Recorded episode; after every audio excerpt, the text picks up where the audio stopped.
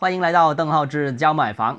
这个广州市中介协会统计数据显示啊，广州的几个大的热点区域的房地产的租金回报率啊，这个调查的楼盘出租回报率已经是低于百分之二，然后最低的只有百分之零点九六，是什么意思呢？租金回报率啊，年租金回报率就比方说一百万的房子，如果它租金回报率是二的话，那也就是一百万的房子一年能收回来的租金大概是两万块钱。这就百分之二嘛，一百万里面的两万，百分之二。那现在广州的基本上是低于百分之二的，最低的百分之一都不到，只有百分之零点九六。什么意思呢？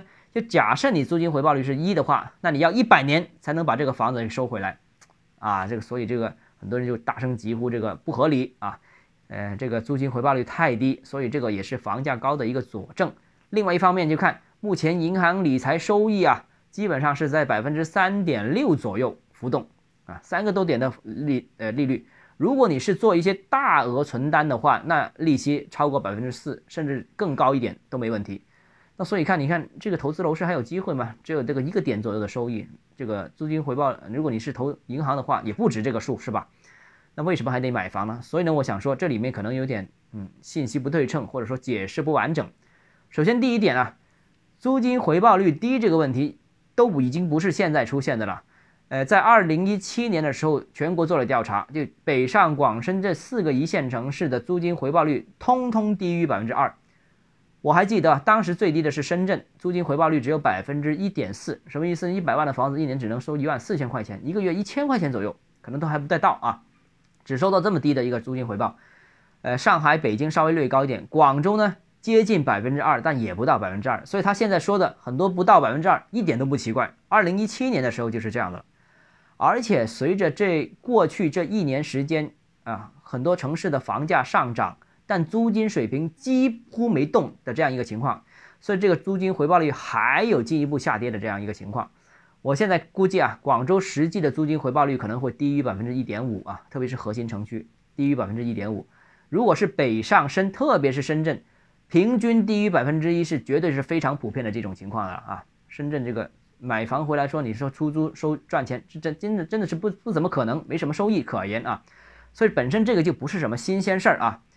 那今年这种情况，未来随着房价进一步往上走，我相信明年的这个时候租金回报率会更低啊。但是很，但是要说明一个问题，就是为什么租金回报率这么低，还有人很多人投资楼市呢？就是投资楼市的朋友其实并不太关注租金回报率这个问题。他们关注是什么呢？他们关注是资产价格的升值，也就是说，你买回来这个房子现在五百万，未来能不能涨到六百万？是房子的升值，而不是租金回报率。